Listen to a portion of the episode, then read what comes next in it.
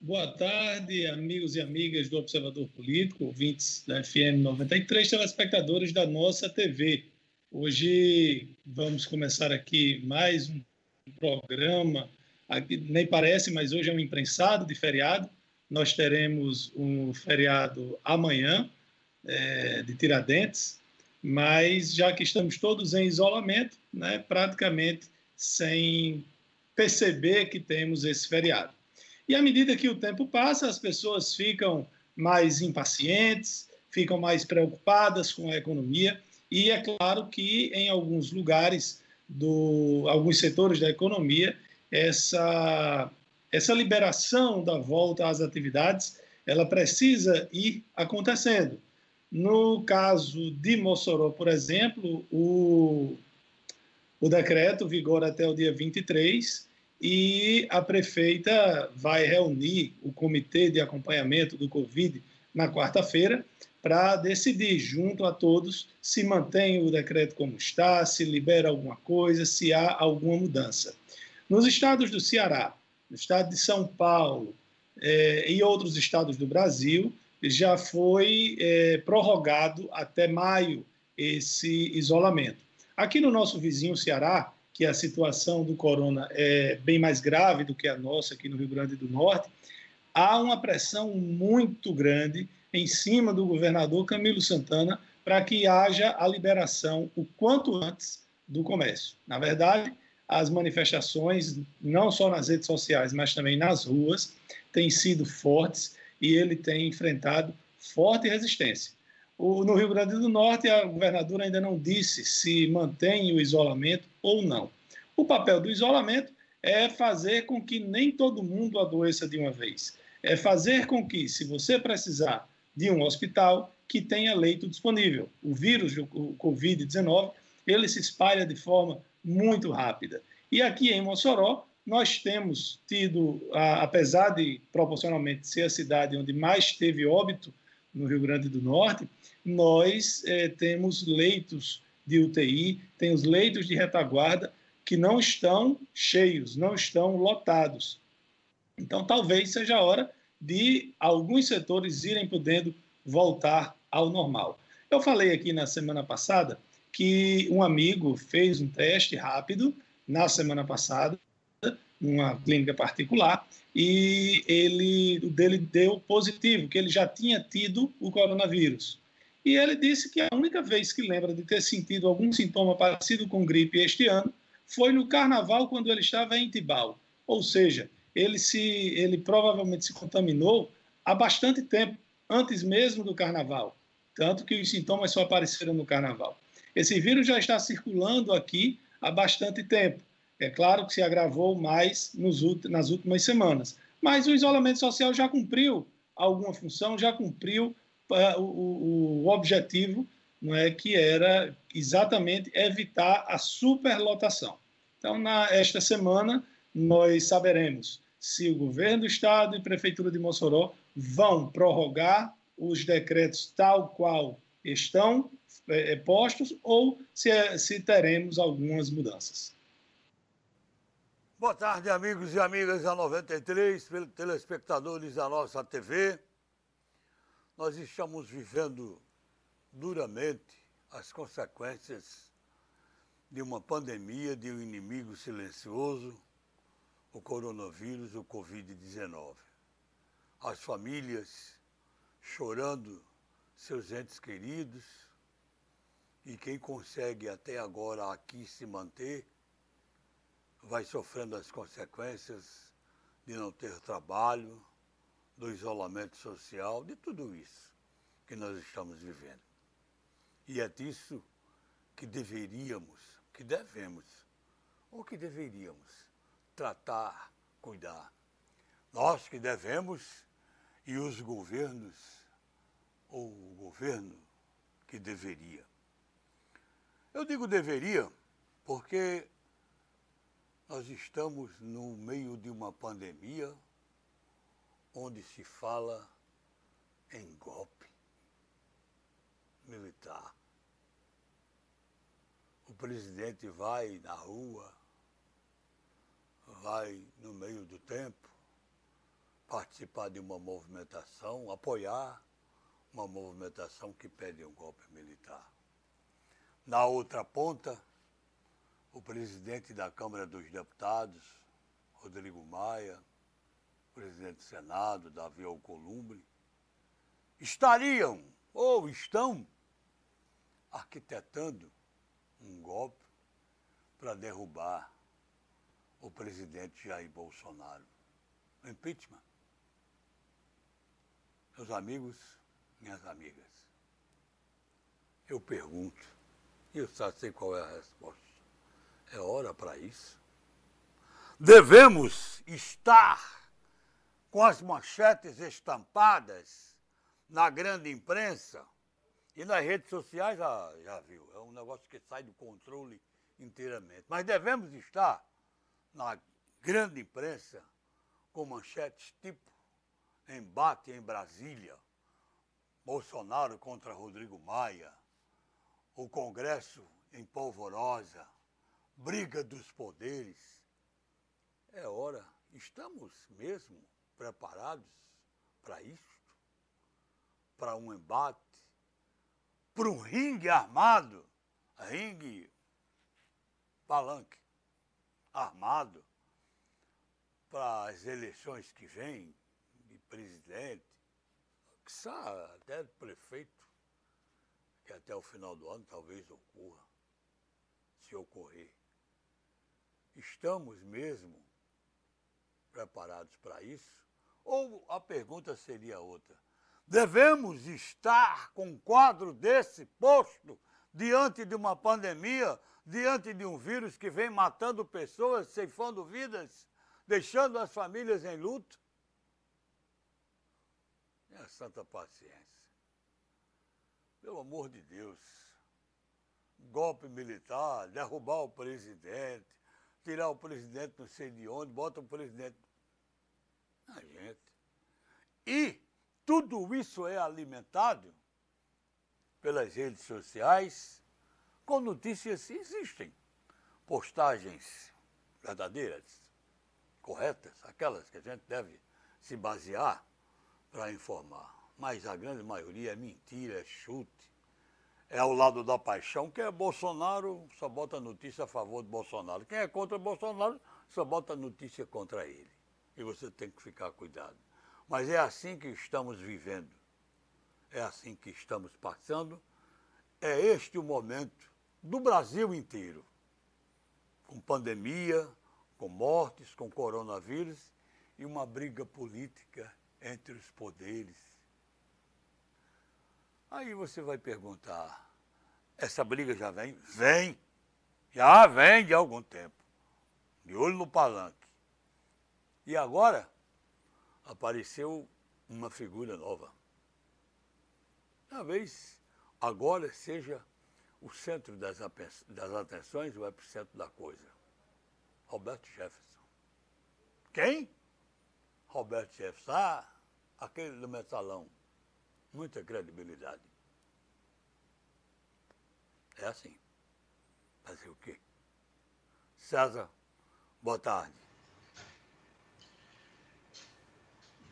Boa tarde, Edmundo. Boa, ta boa tarde, Laire Neto, amigos do Observador Político.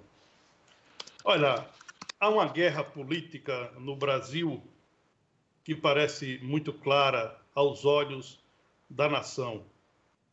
E, evidentemente, uma guerra só existe com dois lados conflitantes. E os dois lados lutam por seus ideais e ou interesses cada um com a sua razão, o que, o que não significa que os dois lados estejam certos. Aliás, é, numa guerra, é difícil você encontrar algo que você possa aceitar como pelo menos razoável. Me parece bem claro que o presidente Jair Bolsonaro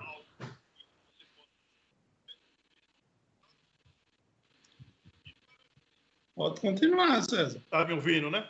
Me parece bem claro que o presidente Jair Bolsonaro quer, quer imprimir a marca do seu governo aliado ao que ele sempre discursou, E o Congresso Nacional deseja ter a política que os seus líderes consideram a melhor. Daí, cada um se arma como, como pode, o que tem a seu dispor. O presidente Bolsonaro atrai a massa. O Congresso atrai os partidos e os políticos. O que temos hoje é simples de entendimento. O presidente da Câmara dos Deputados, Rodrigo Maia, que lidera o presidente do Senado, Davi Alcolumbre, ambos do Democratas, articula com muita competência política, reconheça-se, um processo de esvaziamento do governo federal.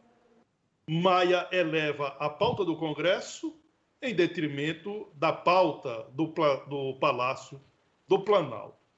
Basta observar que a Câmara dos Deputados está deixando caducar todas as medidas provisórias encaminhadas pelo governo, independentemente se são ou não de interesse do país. E para ter o apoio político externo de governadores e prefeitos, por exemplo, a Câmara vem aprovando medidas que transferem, que transferem bilhões e mais bilhões de reais para os estados e municípios, sem a devida contrapartida, também reconheça-se, sob a justificativa da pandemia da Covid-19. Por gravidade, os gestores estaduais recebem os recursos e passam a gastar sem maior fiscalização, porque todos os estados estão sob o efeito de decretos de calamidade pública. Isso ocorre no Congresso porque o presidente da República não tem base de sustentação política na casa. E porque ele não formou e consolidou base política na Câmara e no Senado.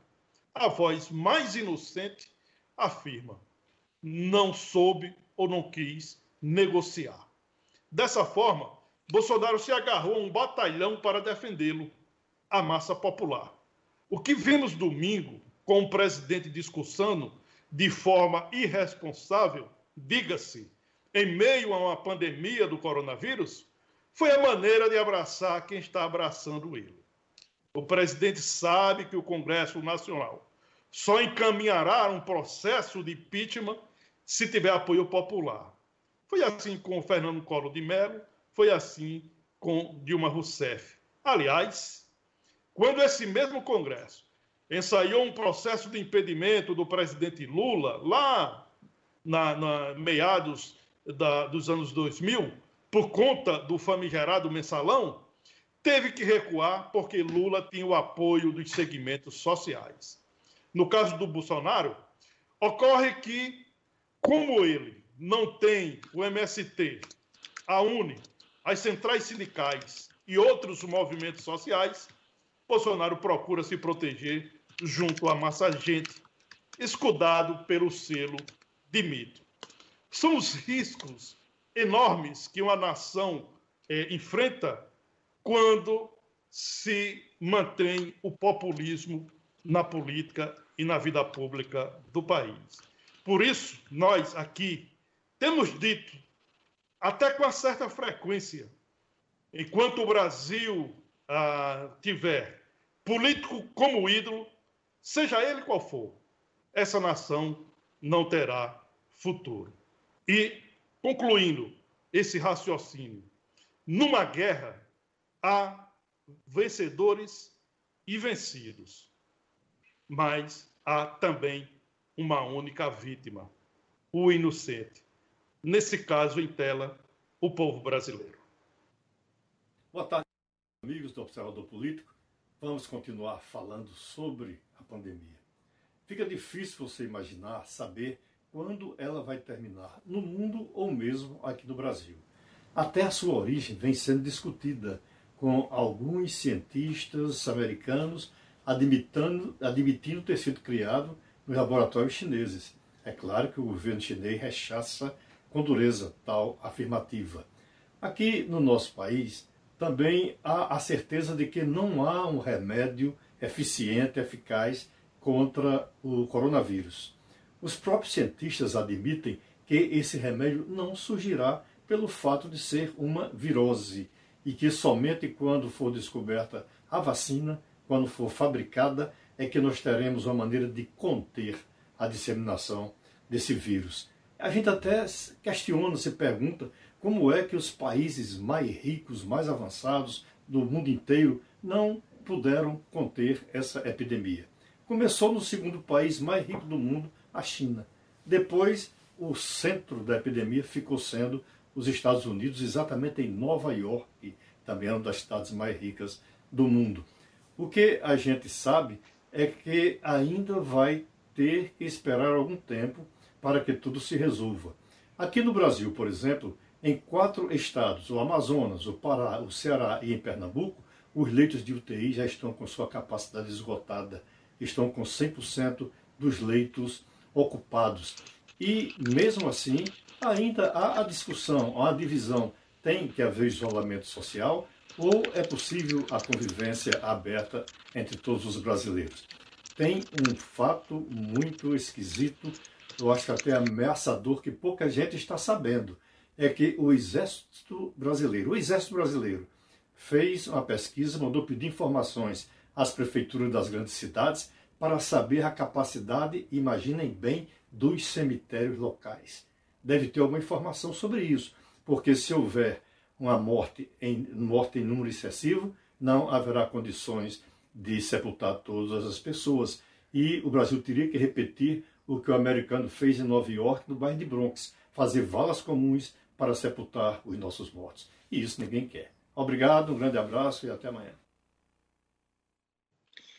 Bom, pegando carona aí no que o doutor Laíre estava falando, eu dei uma lida aqui, uma pesquisada, porque tem alguns ah, laboratórios pelo mundo que estão fazendo os seus experimentos, que estão fazendo seus testes. Né? Por exemplo, no, na Universidade de Colômbia, nos Estados Unidos, tem, ah, eles estão experimentando 16 mil substâncias, medicamentos que já existem, para, além de testar contra o coronavírus, eles já faziam esse teste com outros vírus e agora estão fazendo também com o corona. Aqui no Brasil, lá em, em Campinas, no Centro de Pesquisas, é, um, é, financiado pelo Ministério da Ciência e Tecnologia, ah, tem um medicamento que matou 94% de, dos vírus in vitro. Lembrando que in vitro é uma coisa, no corpo humano é outra. Tem medicamento que in vitro mata o vírus da o HIV, mas no corpo humano não. E, mas isso é promissor. O, é um medicamento genérico, é de baixo custo. Ele vai ser utilizado inicialmente em 500 pacientes em sete hospitais militares e vão ser feitos os testes em algumas pessoas. Algumas pessoas vão receber placebo e outras pessoas vão receber o medicamento. Né? Tem também uma uma constatação de que muita gente que, que veio a óbito teve problema de trombose. Então, também coagulante de forma preventiva, numa quantidade muito pequena, lembrando sempre com, com acompanhamento médico, nunca por conta própria. Né? Tem também a citocina, que em outros casos estão sendo testados. No mundo inteiro, tem pesquisa sendo feita no intuito de achar a medicação um, um, uma droga que seja eficaz ou, pelo menos, que amenize aí o problema, a quantidade de óbitos com o coronavírus. O fato é que as cidades, os países onde tiveram o, o melhor atendimento com relação à UTI foi onde houve menor mortalidade. E para ter UTI disponível para todo mundo, só com o isolamento. É, países que iniciaram o isolamento mais cedo tiveram mais sucesso. Países que não praticaram o isolamento, encheu-se os hospitais, vide o caso aí da Itália, o caso do, da Espanha e, por que não dizer, dos Estados Unidos, que é onde morreu mais gente até agora por causa do coronavírus. Olha, eu quero passar uma informação aqui, porque já são muitas mensagens que estão chegando. É a respeito do nosso amigo, grande jornalista Emery Costa, que já foi nosso companheiro aqui de bancada.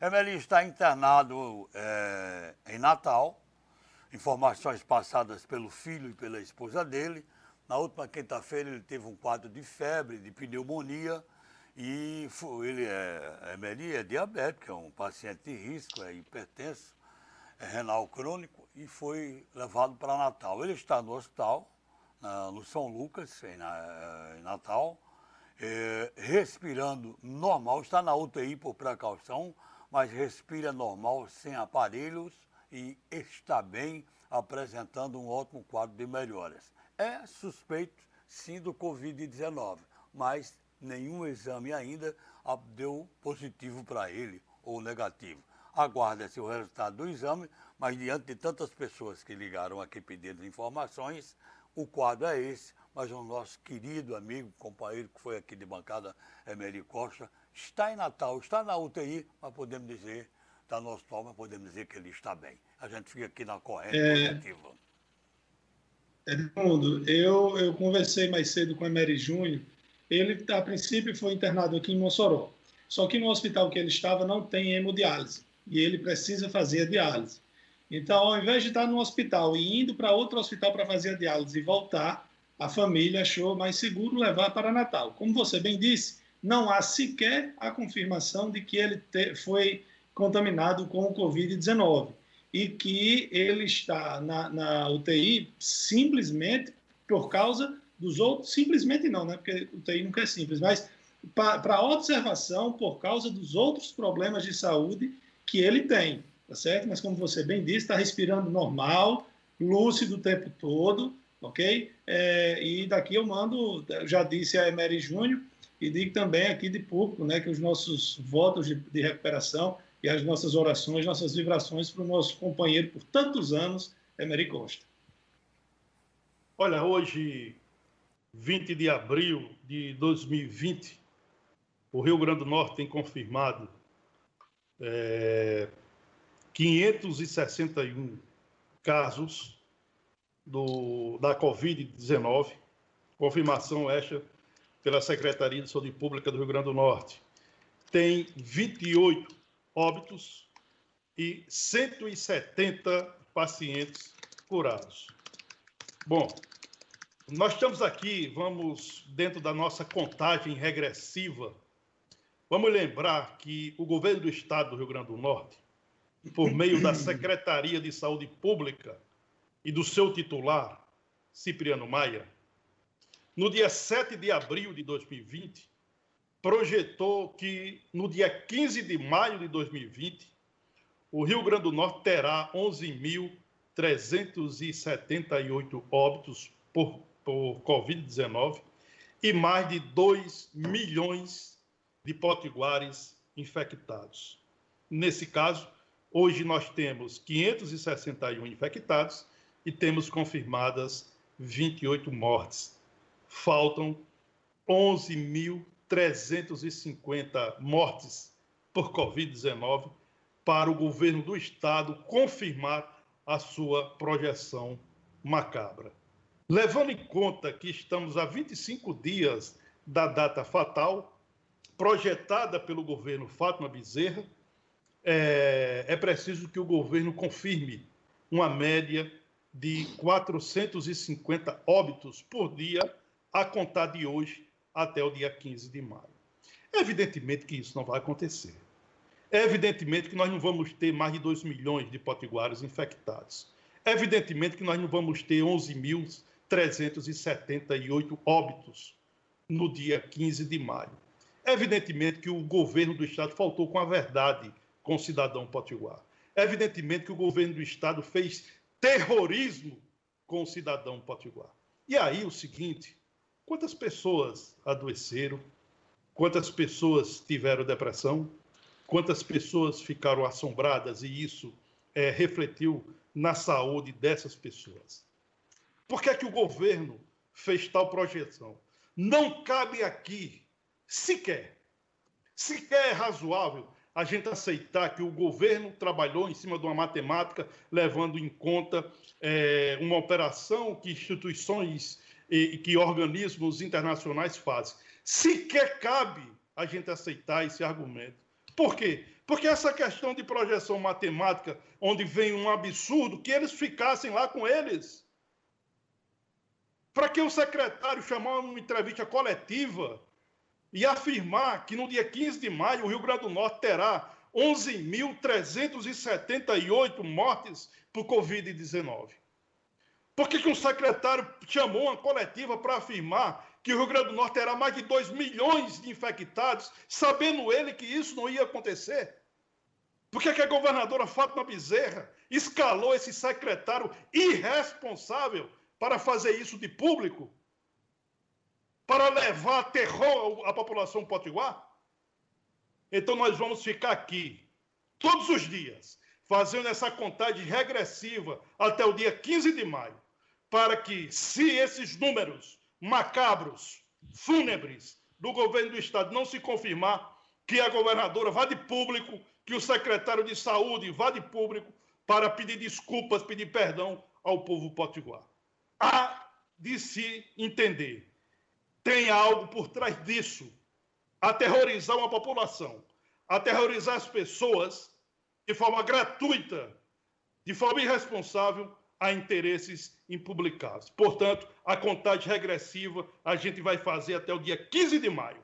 Neste dia, o governo do estado do Rio Grande do Norte, através do seu secretário de Saúde Pública, Cipriano Maia, afirmou com todas as letras que a projeção é de 11.378 mortes por Covid-19 e mais de 2 milhões de potiguares infectados.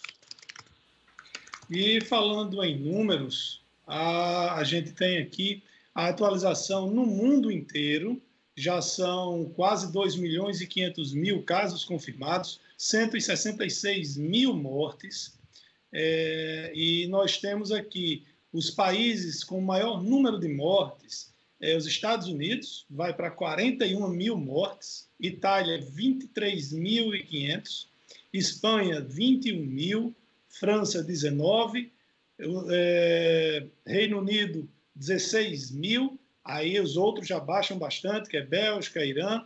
Né? Agora, os Estados Unidos está em primeiro lugar, porém, quando você coloca a total de mortes para cada milhão de habitantes, ele já, já fica bem longe dos primeiros colocados. Mas o Brasil, no to número total de casos, está em décimo primeiro. Aliás, no número total de mortes, está em 11, lembrando que o Brasil é um dos maiores países do mundo. E ah, você tem outros países aqui que tem, por exemplo, a Bélgica tem 5.800 óbitos, o Brasil tem 2.400, mas o Brasil é várias vezes maior do que a Bélgica. O, se nós, graças ao isolamento que foi feito, a gente conseguir ter aí um retardo né, da, desse, do vírus, sem dúvida, a gente vai ter o mesmo sucesso que países como Portugal, Alemanha, que desde, desde sempre adotaram a posição do isolamento e assim diminuíram muito a quantidade de mortes. Olha, o João Neto está... E, e Laire Neto, só para esses números aí que a gente citou, e aí é importante a gente citar, no último boletim da CESAP, que foi publicado, on, foi publicado ontem, o Rio Grande do Norte tinha 170 é, pacientes curados, Mossoró, 46 pacientes curados. Uma boa notícia hoje: a enfermeira Ana Iris recebeu alta curada. Então, Mossoró passa a ter 47 pacientes curados, o Rio Grande do Norte, 171. Olha, interagindo aqui com o Gorete Paiva e também com o Francisco Lucena, lá do Planalto 13 de Maio. Eles perguntam o seguinte: e o feriado de amanhã? Lairinho até já falou isso, sabe? Feriado nós já estamos vivendo um feriado, tudo fechado, né? Só um detalhe: os supermercados amanhã abrem até às 13 horas. Mas tudo fechado amanhã, lá Enil já falou aí, é que a prefeita Rosalba Ciarline vai é, se reunir e ver o que, é que vai fazer daqui por diante. Muito provavelmente vai continuar o isolamento, porque amanhã faz, termina o prazo de 23 dias, possivelmente, provavelmente, não, o novo decreto não, será é assinado, né? Oi. Não, Edmundo. A validade do decreto é até dia 23. 23, exato. Exato, 23. É quinta-feira. Na quarta-feira, quarta a prefeita vai reunir o comitê, que é formado por representantes das autoridades da saúde, por, por alguns secretários, e vai analisar essa possibilidade. O decreto, é, alguma restrição, com toda certeza, continuará tendo. O que eu não, que eu disse é que a gente vai analisar, avaliar a possibilidade de alguns setores irem aos poucos sendo liberados para voltar a funcionar. Mas essa é uma opinião minha, ok? Não é uma decisão que está tomada. A última, a última palavra é da prefeita. Então, nós vamos defender esse posicionamento, mas é a última palavra é da prefeita, após ouvir a todos. Né? Eu, por exemplo, não tenho todas as informações de dentro da Secretaria de Saúde, das UPAs, dos hospitais. Pode ser que tenha informações que apontem numa decisão diferente da que eu estou defendendo. Então, ah, só para ficar muito claro, o decreto termina quinta-feira, dia 23, e até lá a prefeita terá decidido se mantém tal qual está, se endurece mais, se, se libera mais alguma coisa. Ok, os serviços essenciais poderão inclusive ser aumentados, mas tudo isso a gente vai ver na reunião, a gente saberá na reunião de quinta-feira, dia 23, com a prefeita Rosalba Cialini, com certeza. É isso mesmo. Olha, e a forma como o município está se preparando eu entendo que o município está se preparando para o pico da pandemia, que a gente ainda não chegou a ele, né? É, eu acho pouco provável que, é, que a, a, o município faça a reabertura do comércio. Pode haver uma flexibilização para algum setor, mas fazer essa abertura não. E por que a gente entende que o município está se preparando para o pico da pandemia? Esse contrato que foi feito com o Hospital São Luís, é, um contrato que foi feito a, partir da parceria do Ministério Público do Rio Grande do Norte, Ministério Público do Trabalho, Prefeitura de Mossoró, Associação de Assistência e Proteção à Maternidade e à Infância de Mossoró, a PAMI, e o governo do Estado para contratar os leitos do Hospital São Luís, significa dizer que o município está se preparando para o pico da pandemia. O valor desse contrato, para o cidadão acompanhar é, de perto, é de 1 milhão e 40 mil reais por um período de quatro meses. Ou seja, vai se pagar 260 mil reais por mês ao Hospital São Luís para funcionamento de 100 leitos hospitalares. A APAMI é que vai gerenciar é, esse hospital, que está sendo chamado de hospital de campanha e vai ser gerenciado de modo exclusivo ao Sistema Único de Saúde. São 35 leitos de UTI adulto e 65 leitos clínicos, ou seja, aqueles leitos de retaguarda. A, a PAMI, como eu disse, vai cuidar desses 100 leitos, né? E aí o município e o Estado entram com os recursos financeiros. Estado e Prefeitura deverão transferir recursos especificados para a PAMI. O município, de imediato, irá realizar um repasse de 594 mil reais e, posteriormente, em parcelas pós-fixada no montante de até 4 milhões 140 mil reais. O Estado, por sua vez, se comprometeu a fazer um repasse mensal de 186 mil reais 313, 186 mil 313 reais. Portanto, a expectativa é que a partir desta semana, 100 leitos hospitalares do Hospital São Luís passarão a receber pacientes do coronavírus. Bom, fazer aqui uma, trazer aqui as participações pelo Facebook, né? É, Vamos lá, Jandirene Araújo, Mirim, meu amigo lá de Tibau, né, Júnior Paiva. Sandra Mello comenta aqui que a movimentação no Alberto Maranhão está normal, tudo aberto, com aglomerações. As pessoas podem, inclusive, denunciar, ligar para a polícia. Né? Rosângela Maria diz que o povo não está mais respeitando. É, Fátima Dias fala que o áudio está baixo. Eu acho que era o de Edmundo, né? Que já foi corrigido. Ah, mandar um abraço para Gabriel Silva também, Carlos Augusto é, Isauro Barreto e Teobaldo, que estão todos acompanhando aqui pelo nosso Facebook. O, a gente nunca mais falou aqui na, na questão da Bolsa de Valores, né? mas a, a Bolsa hoje ela deu uma queda, amenizou a queda por causa do petróleo. o petróleo teve uma queda de 40% no preço internacional e por causa da baixa demanda e etc. O, vamos ver quando é que a Petrobras vai baixar os preços e quando é que nas bombas de gasolina o preço também vai baixar. Aqui no Rio Grande do Norte já tem alguns lugares onde você consegue encontrar gasolina a menos de R$ reais. Olha aqui é, uma colocação. É, se em Mossoró, só em Mossoró está dizendo aqui, é, 100 leitos por um milhão, hein? governo contrata 60 leitos por 40 milhões, Está meio complicado aqui essa matemática, não tá? Lá no Ceará é completamente diferente. E aqui é uma colocação do nosso amigo... São dos leitos... Perdão, a contratação dos leitos em Mossoró é, são 100 leitos por quatro meses, até para embasar os números. Eu acho também que esses números aí estão muito distantes um do outro. Ah, em Mossoró, Hospital São Luís, 100 leitos por quatro meses, período de quatro meses a, o contrato do governo do estado com a Liga do Câncer é um contrato de seis meses, são 60 leitos, com o valor de 40 milhões de reais. Olha, Lairinho falou. Bom, a gente. Diga aí, Edmundo. Não, você falou aí. Uh, se você for conseguir seguir no comentário certo, pode ficar, mas a pergunta fica para depois. A gasolina na refinaria tem um preço mais barato desde 2009 nas refinarias. E por que não baixa na bomba? Essa é a pergunta, né? Desde 2009?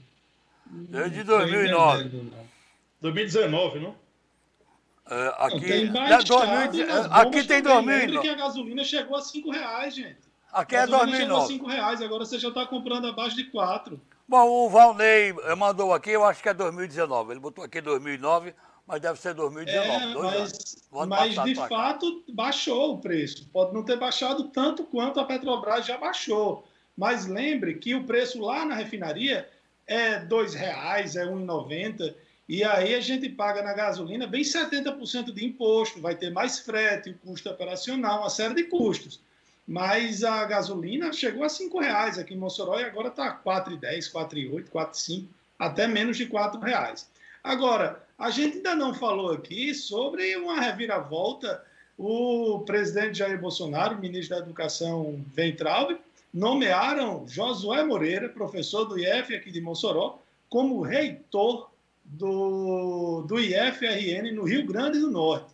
Josué não teve voto, ele que, quando foi candidato a prefeito de Mossoró, defendeu a eleição direta para as escolas municipais, agora vai assumir sem ter o único voto, né? Olha, não sei se, é, se, se, nós temos tempo, se podemos deixar para o segundo bloco, que eu acho que esse tema é bem palpitante e a gente Tem pode... Três minutos aí. É, o, o, professor, que é professor concursado do, do IFRN, é, o Josué Moreira, ele foi nomeado reitor pro tempore do Instituto Técnico Federal de Educação, Ciência e Tecnologia do Rio Grande do Norte ah, em dezembro do ano passado, mais precisamente no dia 5 de dezembro do ano passado, foi feita a consulta à comunidade, né, foi feita uma eleição. Essa eleição foi vencida pelo professor José Arnóbio de Araújo Filho. Ele, teve, ele obteve 48,25% dos votos válidos, inclusive suplantou o atual é, reitor do IF, Willis Tabosa, que ficou em segundo lugar com 42,26%. O que é que acontece? A consulta à, à, comunidade acadêmica, que teve ainda outros dois candidatos, né? no caso José Ribeiro de Souza e Ambrósio Silva, a, ela não foi é, respeitada pelo governo federal com essa nomeação pro tempore. O que é que se diz por parte do governo. E aí essa versão é do deputado federal, general Girão Eliezer, do PSL, que foi quem indicou, é quem está apadrinhando a nomeação de Josué Moreira. Ele diz que o escolhido na consulta é, acadêmica é, enfrenta uma espécie de processo no Ministério da Educação. E afirma também que a, o IFRN não encaminhou para o Ministério da Educação, até a presente data, a lista tríplice. encaminhou apenas o nome do primeiro colocado, no caso, o professor José Arnóbio. E aí, o Ministério da Educação entendeu que não era possível é, nomeá-lo, fazendo agora uma Mas nomeação. Mas a gente pro... sabe que isso é, é, simplesmente uma desculpa, né? Vamos, che... é, vamos chegar aí. É, e, e, nomeou um pro-tempore. Nomeou um pro-tempore. O que é um pro-tempore? É um, é, um, é um reitor que vai ficar enquanto chamam a nova consulta para se escolher uma lista tríplice e aí o presidente da República, por meio do Ministério da Educação, nomear. O que é que acontece? A nomeação de Josué Moreira ela é exclusivamente política, independentemente de suas credenciais e competência como servidor público federal concursado. Josué da cota do deputado Girão e se candidatou, entre aspas, ao cargo quando fez a travessia do PSDC para o PSL, controlado no Rio Grande do Norte pelo, pelo político e general, no caso, Elias Girão. Outro ponto decisivo. Inclusive, ele quem organizou a nominata do PSL aqui, né? Trabalhou bastante para organizar a nominata. Outro ponto decisivo, e esse ponto é bem claro, é a determinação do presidente Jair Bolsonaro de tirar a esquerda do controle do ensino federal brasileiro, dos institutos técnicos e das universidades. O, o professor que foi escolhido na consulta acadêmica é um professor de militância de esquerda, ele tem uma militância aberta de esquerda. E aí estava na cara que o presidente da República não ia permitir a sua nomeação. E, e a intenção de Jair Bolsonaro está muito clara: é substituir paulatinamente dirigentes de esquerda que estão no comando que tem voto, é, que tem voto, né? É, do, do voto da comunidade. E, e, e ele vai colocar aliados à ideologia política dele. Ele vai fazer o que os outros governos fizeram. Sem não, tirar... César, não, César, não, não, não, não, não diga isso não. Os outros presidentes nomearam os candidatos que tiveram mais votos. Todos de esquerda. Bom, teve mais voto. A última vez que teve uma intervenção aqui foi na Exam. Jarbas Passarinho fez intervenção há sei lá quantos anos atrás. Sim, mas eu, os nomeados, eu, eu, os nomeados foram é, os que tiveram voto. É, o que tem, o que tem de, o, o que tem é, de, que no meu ponto de vista de errado nessa questão é, é o, o, presidente através do Ministério da Educação encontrou uma saída como uma nomeação pro tempore, já que o Josué Moreira não concorreu ao cargo de reitor do IFRN. Ele poderia muito bem escolher um dos três na lista tríplice. E aí o que ocorre, segundo o deputado, é, o general Girão, o IFRN do Rio Grande do Norte não encaminhou a, ao Ministério da Educação. Não, é o que está dizendo. E aí, essa, é, você está dizendo que encaminhou, não tem essa informação. O, o deputado o disse Ministério que não se recusou a receber. Bom, mas vamos fazer nosso Bom, intervalo e é, volta que, a gente Só para concluir, só para concluir, o, o, deputado disse que o, que o IFRN encaminhou apenas o nome do professor José Arnaldo. Retomando aí essa, essa questão na, que envolve o, o IFRN, né, com essa nomeação ah, do professor Josué Moreira, ex-candidato a prefeito de Mossoró. Só aqui, dando uma passadinha nos números, Josué Moreira foi candidato a prefeito de Mossoró em 2016 pelo PSDC. Ele recebeu 1.370 votos, e significa 1,04% dos votos válidos. Ficou na última colocação. Naquelas eleições, como todos sabem, eleita a prefeita Rosalba Ciarline com 67.476 votos, ou 51,12% dos votos válidos. O que a minha curiosidade agora, e aí a gente vai acompanhar isso muito de perto, é como a comunidade acadêmica vai recepcionar o reitor pro tempore Josué Moreira. No retorno às aulas, após a quarentena provocada pela pandemia do novo coronavírus. Como eu, eu acho pouco provável que o professor Josué Moreira reúna as condições para administrar, para conduzir o seu trabalho no IFRN. Penso que a reação será muito contundente, é, ele vai ter uma resistência muito forte dos movimentos estudantis é, fincados dentro do IF. A gente conhece muito bem a estrutura que os partidos de esquerda têm dentro dos IFs, e certamente é, Josué Moreira vai ter muito problema para assumir esse cargo e conduzir esse trabalho. No mais, só aqui a título de alerta. O que está acontecendo no IFRN daqui a pouco pode acontecer com a Universidade Federal Rural do Semiárido, o FESA, com sede em Mossoró, que vive o processo de escolha do seu futuro reitor e vice-reitor. Olha, na, a última vez que na ESAM, hoje o FESA, aconteceu de não ser aceito o nome do mais votado, foi no governo Collor, que o Conselho Técnico Administrativo não acatou a lista tríplice, que foi resultado da comunidade acadêmica, que apresentou outra lista que, à época, era encabeçada por Joaquim Amaro. Então, desde o início da década de 90 para cá, na ESAM, o FESA sempre foi respeitado, na UERN sempre foi respeitado, no IF sempre é, tinha sido respeitado. Foi a primeira vez que houve algo desse tipo. Mas Bolsonaro já fez isso no Ministério Público Federal. O Augusto Aras, que é o atual Procurador-Geral da República, ele sequer teve votos para ir para a lista tríplice.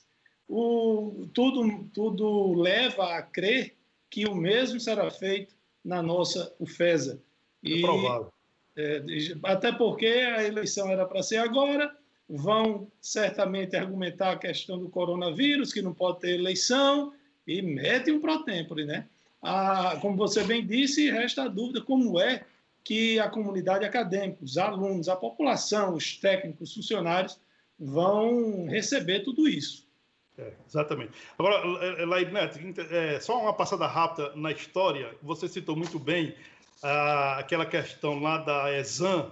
Aquilo foi em 1992 e, na época, não existia eleição direta para diretor da ESAM. A eleição direta foi uma iniciativa do professor Vantan Rosado, que era o diretor daquela época e se preparava para se aposentar. Então, ele chamou o CT da ESAM para criar a consulta, para criar as eleições diretas, porque ele entendia que o seu candidato seria o eleito até para homenagear o grande trabalho que ele fez por essa escola. O Vantan Rosado tinha a vida inteira dedicada a exame. Agora, quando ele abriu a questão do, da, da, escolha direta, ah, os partidos de esquerda caíram dentro da exame e apoiaram o professor Torres. É, quem organizou, por exemplo, a campanha de Torres foi o PT de Mossoró. E Torres acabou ganhando as eleições. O professor Vantan não aceitou a, a escolha da comunidade, é, fez uma reunião com o Conselho Técnico Administrativo, CTA, e decidiu que não, é, não respeitaria o resultado da consulta. Acabou mandando para o MEC uma lista sextupla de nomes que, de nomes que não tinham concorrido ao pleito. E essa lista sextupla foi encabeçada pelo professor Joaquim Amaro, que pouco tempo depois acabou traindo a confiança do professor Vantan. E aí, isso é uma história longa que a, a cidade de Mossoró pode é, ter nos veículos de comunicação que registraram na época. Eu lembro que eu fiz, essa foi a maior cobertura jornalística que eu fiz na minha carreira. Eu fiz Já se vão 30 anos, né? Isso, eu fiz essa cobertura durante três meses, 90 dias, 90 edições, sem repetir uma reportagem. E foi a primeira vez na história da Escola Superior da Agricultura de Mossoró, hoje o FESA, que esteve em, em situação de sítio. Houve a intervenção do governo federal, a escola ficou sitiada e só voltou ao normal com a nomeação do professor Joaquim Amaro. César, é, você falou mais cedo com relação aos valores dos leitos, né, da diferença dos valores aqui em Mossoró Sim. e Natal. Um amigo mandou aqui uma mensagem, Pedro, é, perguntando o seguinte: será que a distância no valor dos leitos contratados não se deve ao fato de uns serem normais e outros de UTI? Não, não. Os, os leitos do, na liga, é, na liga ah, do câncer, né, são 60 leitos, né, e tem leitos de retaguarda. Agora, se você pegar, a distância é muito, é muito grande, né? O, os leitos de, de UTI no, que está sendo contratado agora em Mossoró né? É, são 37 leitos de UTI, né? E 63, é isso? E 63 não sei, eu não, é, eu não clínicos. É, são. Eu tenho esses números aqui, eu estou procurando para passar. São, na verdade, é, leitos de UTI, 35 leitos de UTI adulto e 60 leitos clínicos de retaguarda. Isso aí, esse valor, 1 milhão e 40 mil reais, é um valor de um contrato de quatro meses, isso dá 260 mil reais por mês. Quem vai administrar o nosso hospital de campanha em Mossoró é a, a PAMI, que vive uma intervenção é, a mais. Que, na verdade, não é, um hospital, não, é, não é questão do Hospital São Luís, porque não, o hospital de campanha que foi feito ali na, na no BH, ele, eu acho que ele não tem UTI, não. São leitos de retaguarda, não? É, é, ali no BH, a gente chamou de hospital de campanha, mas na realidade é uma unidade de campanha. Vai uhum. ser, é, é, vão ser ali 35 leitos de contenção, em quatro deles com sala vermelha. Ou seja, o paciente com Covid que não precisa de UTI, não precisa ser transferido para o hospital de campanha. Pode ser tratado na unidade de campanha lá do BH, que vai ser a UPA de referência para a região, para toda a região oeste. Né? E a, a, esse hospital ele vai ser é, administrado, o de campanha, né? Pelo, pela PAMI, ou seja, a direção e o corpo clínico do São Luís não terão é, ingerência sobre esse hospital de campanha. A PAMI é que vai conduzir essa unidade de saúde, é, que passa a funcionar a partir desta semana. Olha, perguntando aqui sobre kit alimentação, quando vai ser entregue, está sendo entregue, o cronograma da prefeitura está disponível, site da Secretaria de Educação está sendo entregue, é, das, nas creches, tem toda a relação. Depois vem as escolas. E também perguntando sobre alguma informação sobre volta às aulas, férias até o dia 30. As aulas, se tiverem que voltar, só dia 4 de maio, mas diante da situação que aí está, é muito difícil que isso aconteça. Pouco provável. É, na, ver... na verdade, as escolas, eu acho que são assim. Vamos dizer que os governos liberassem hoje para voltar. Você mandaria seu filho para a escola? Verdade. Eu acho que o que nós precisamos é que sejam feitos testes em massa na população. Por exemplo, se eu fizer na, o teste nas minhas filhas e elas já tiverem a imunidade, já tiverem contraído o vírus, eu não teria problema em mandá-las para a escola. Mas sem saber disso, eu não me sentiria seguro de jeito nenhum.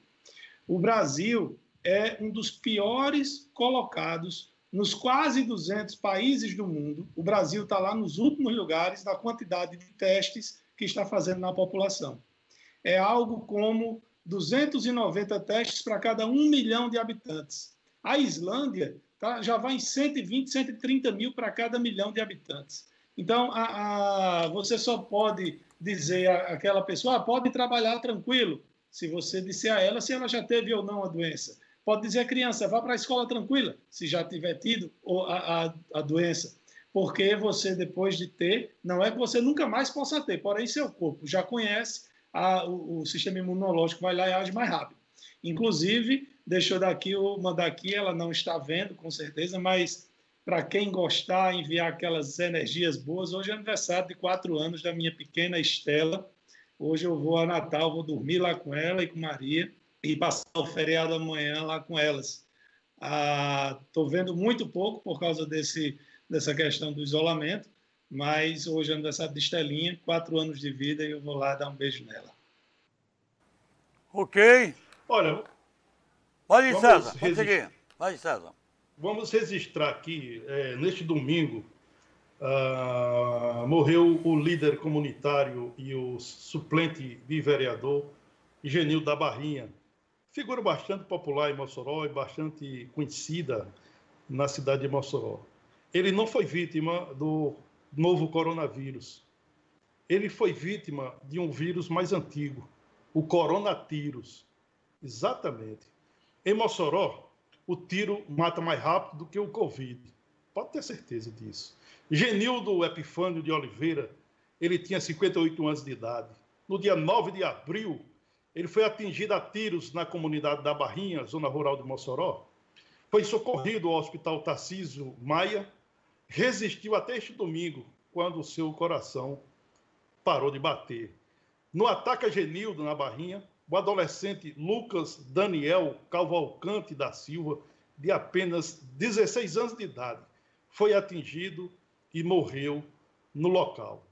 Depois, nós já temos aqui 11 dias desse crime. 11 dias. A polícia não tem pistas sobre os criminosos.